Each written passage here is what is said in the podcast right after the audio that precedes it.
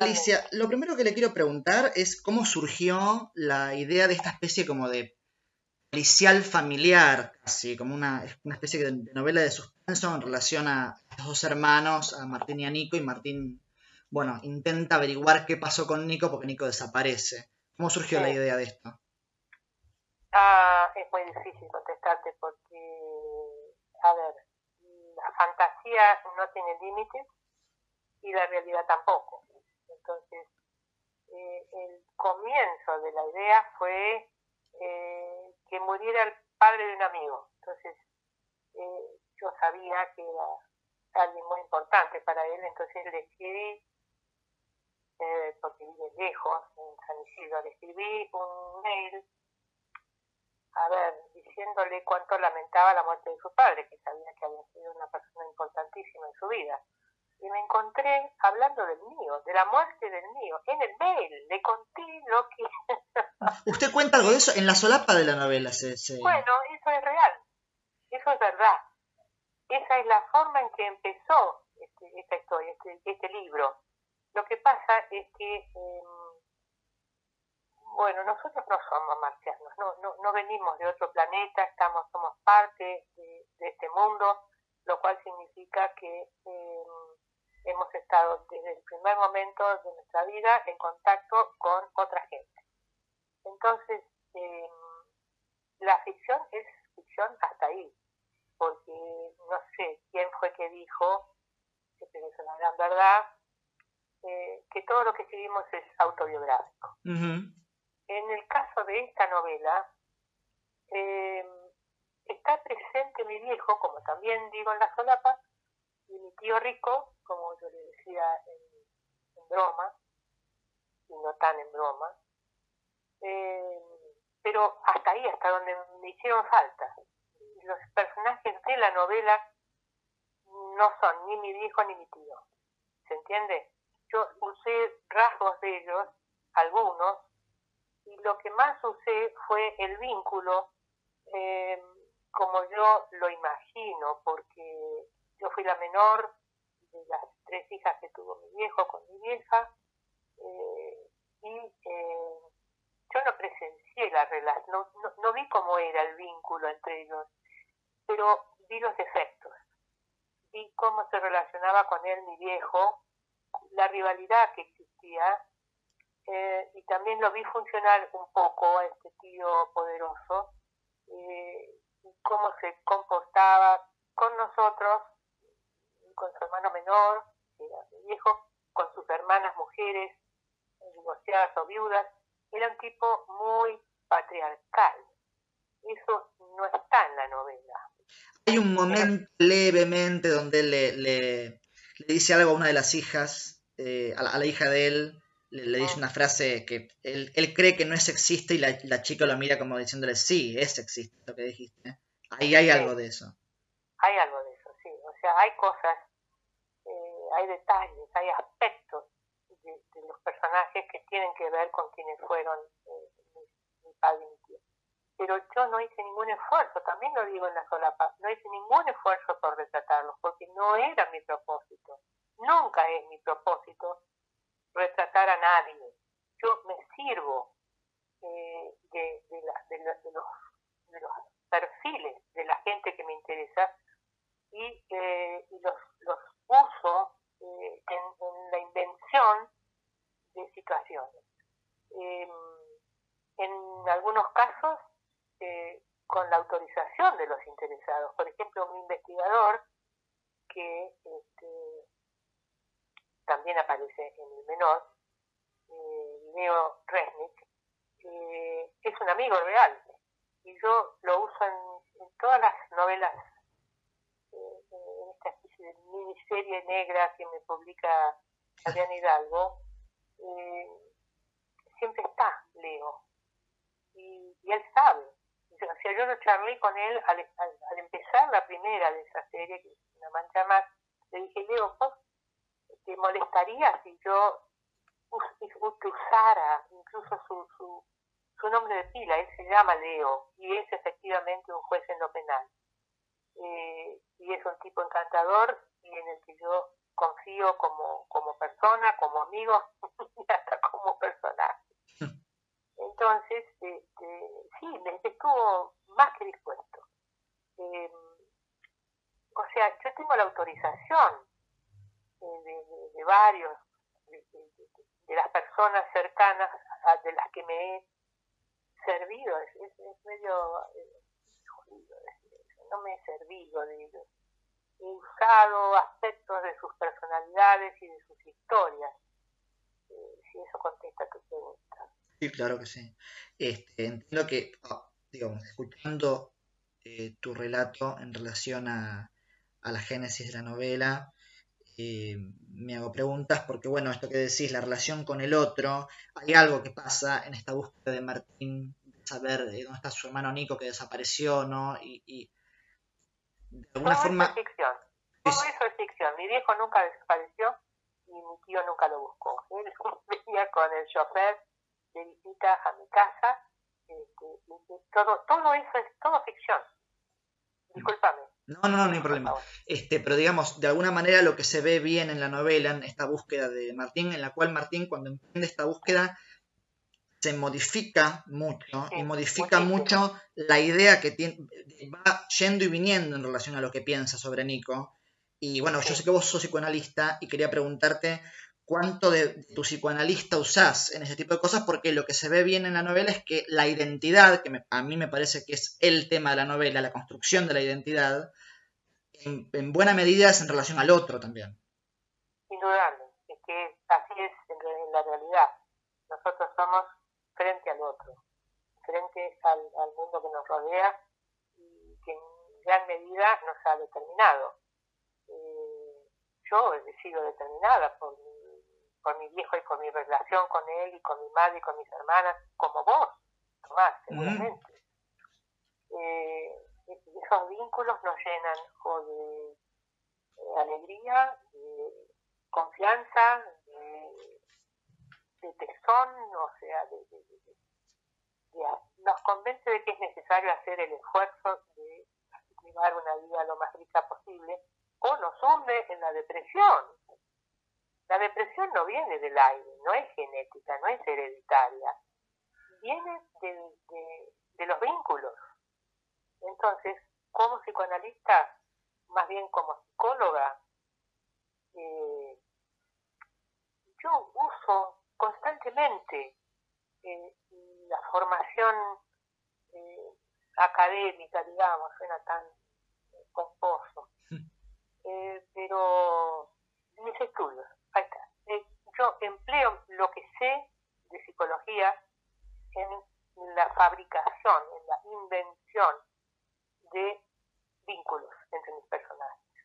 Trato con mucho, mucho cuidado de que sean verosímiles, porque no siempre lo son, ni en la literatura ni en el cine.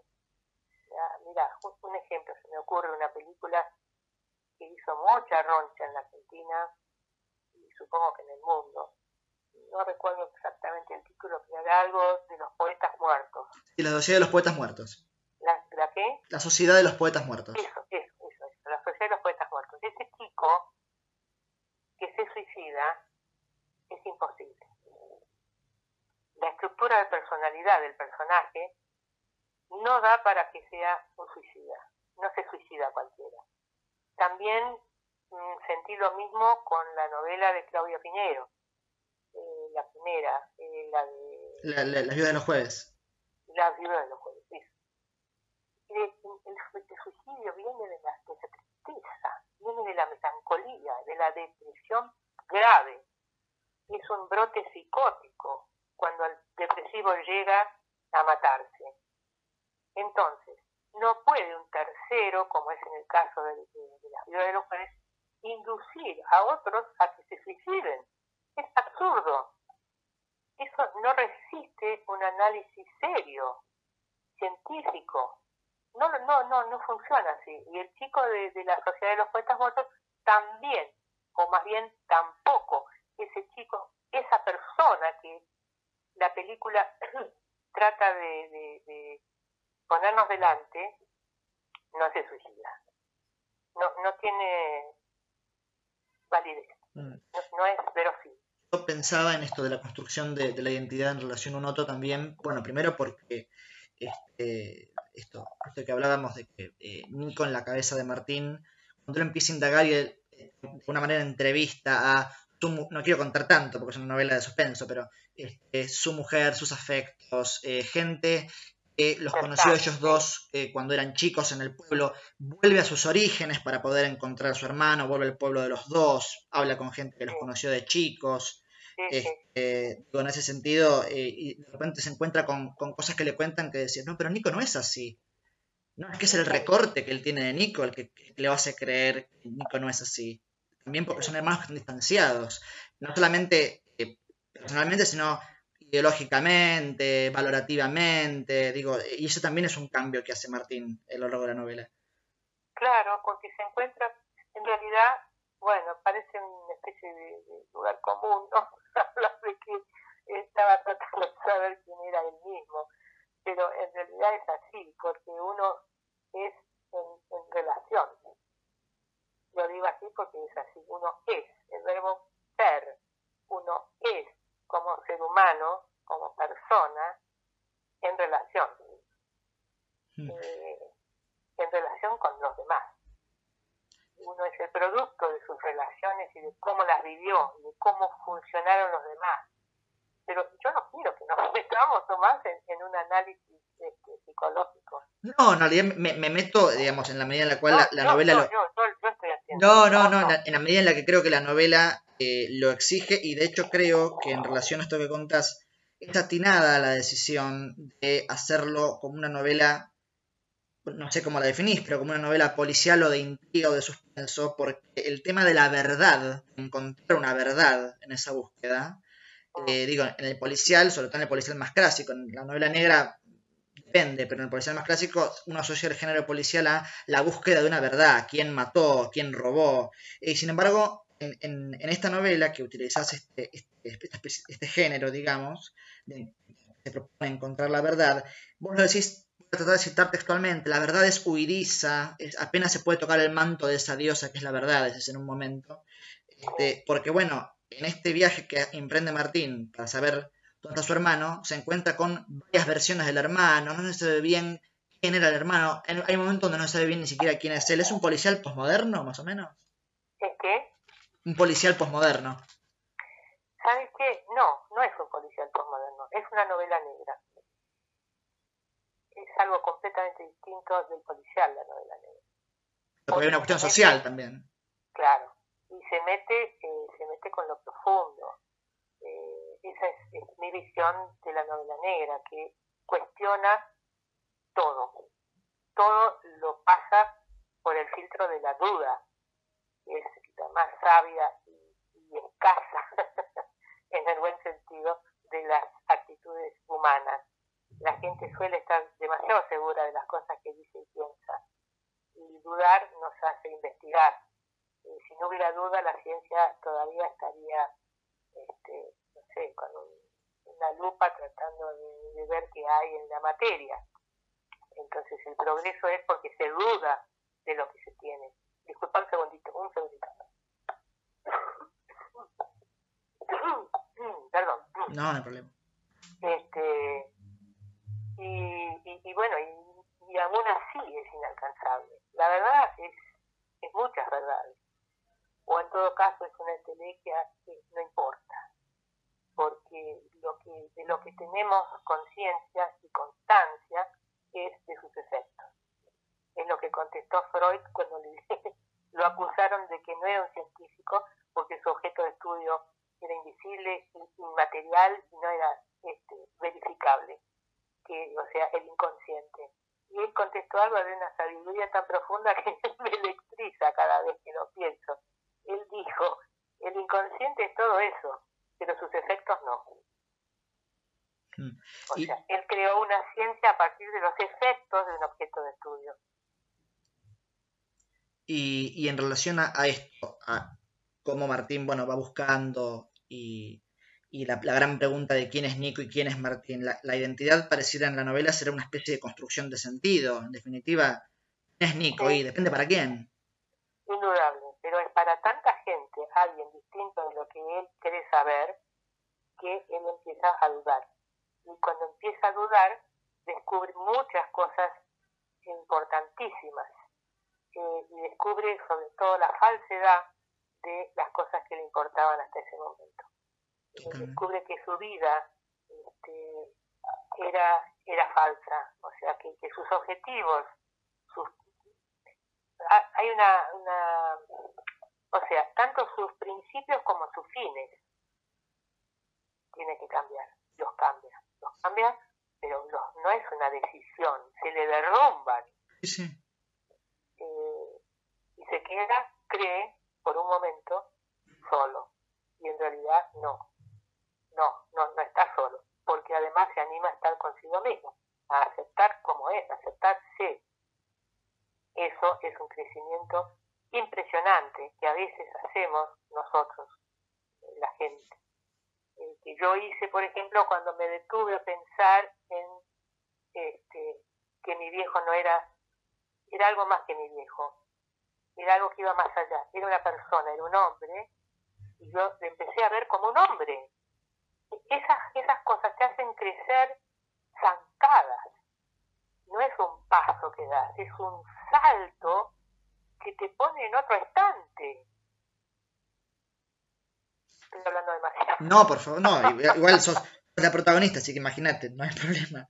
Eh, y el problema es que cuando él, digamos, vos me decís no es una decisión, sino que todo se le derrumba. Sí, y es que en realidad, bueno, él es eh, un ingeniero que tiene una buena, muy buena posición en una empresa en la cual va en ascenso, por ser parte de los accionistas, y de repente pasa esta, eh, este problema que es que Nico no está y él tiene que salir a buscarlo.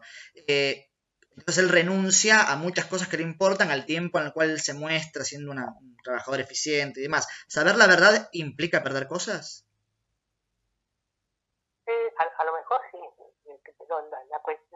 La, palabra cosa eh, es tan este, eh, imprecisa que no sabemos de qué estamos hablando cuando decimos que vez cosas, porque no son cosas materiales. Él pierde cosas materiales también, pero gana, o sea, encuentra, encuentra otras que son vitales, que es una palabra que generalmente se usa a la salud, al cuerpo, a la supervivencia. Bueno, vitales en el sentido de calidad de vida, de, de que la vida tenga sentido, o sea, si vos perdés el laburo, perdés tu mujer, perdés tus relaciones familiares, perdés a tu hermano, perdés, este, pero, eh, pero ganás respeto por vos mismo y, una comprensión, una forma diferente de mirar a los otros, todos, y a vos mismo en función y en relación con los otros, bueno, pierde importancia esta cosa de si ganás o perdés cosas, me parece. Hmm. Alicia, te voy a hacer las últimas dos preguntas que siempre le hago a todos los entrevistados. Vos sos una persona que en tus novelas, que por lo, que pude ver, son casi todas, siguen como esta especie de eh, novela negra, como vos decís atinadamente, este, que tiene esta característica de contar una historia que es una excusa para hablar de temas más profundos, temas sociales, bueno, la, violencia en, todas sus manifestaciones, algunas estructuras de, patrones de conducta social, eh, no, sé, el narcotráfico lo has tocado también, la, violencia policial. Este, ¿Cómo ves la Argentina en este momento? Lo que ves cuando ves la sociedad. Mm, qué Este, yo no sé qué te habrán contestado los otros. Yo en este momento veo que la Argentina tiene una enorme posibilidad, eh, una importantísima posibilidad, que no pasa por el dólar y que ni siquiera pasa por la pandemia. Eh, tiene la posibilidad de lo mismo que mi novela, que yo planteo en mi novela, que es dudar y descubrir cosas más importantes que las que siempre se creyeron. Eh, siempre se creyó eh, en, que los objetivos deben ser el, éxito, este, el desarrollo de, la, lo personal. Bueno, creo que está en juego están en juego valores muy diferentes y muchísimo más importantes. Eh, parecería que estamos en la vereda opuesta de esto, y tal vez lo estamos, pero bueno, yo tiendo a ser más bien optimista eh, y en general, y creo que, que es posible, que, que, la Argentina puede hacer grandes descubrimientos eh, si la gente se anima a dudar y, eh, y a pensar más en el otro. Es, tan sensiblero esto, ¿no? A pensar en el otro. Y sin embargo hay una frase de Tina Kirchner que eh, a mí me, pegó muy profundamente, que es la patria es el otro. Creo que esa frase, si pudiera convertirse en un, en un saber eh, general de la gente, todo sería bastante distinto. Mira, no era mi intención mostrar una afiliación política, pero a veces no se puede evitar. Y también tiene que ver con quién somos. Y, última pregunta, Alicia. Eh, ¿Quién debe y quién no debe leer el menor? Bueno, eh, esa es una pregunta sin respuesta. No, no te sé decir. A mí me gustaría que lo leyera todo el mundo. Uno escribe para nosotros. Eh, yo conocí a un, a un tipo cuyo padre era pintor, pero no había usado en toda su vida una sola tela, porque pintaba encima de lo que había terminado. O sea, eso es terrible y es casi psicótico, porque eh, uno crea de la nada para el otro. Si no, no, no tiene sentido. Pintar arriba de lo que pintaste o escribir arriba de lo que escribiste eh, es psicótico, porque va en contra de, la propia naturaleza del esfuerzo. Eh, y el otro sin el otro, mira, Pilia dice una cosa muy importante, este, eh, dice que lo que se escribe termina de ser escrito cada vez que es leído, porque cada lector lo reescribe desde su forma de sentirlo, de recibirlo. Evidentemente hoy no se lee este, al Dante o a Dostoyevsky o a Proust o a cualquier gran escritor de la forma en que se lo leía eh, en la época en que apareció el escrito, porque las mentalidades varían y la forma de entender la realidad varía. Entonces, qué sé yo qué decir. Me encantaría que lo leyera todo el mundo,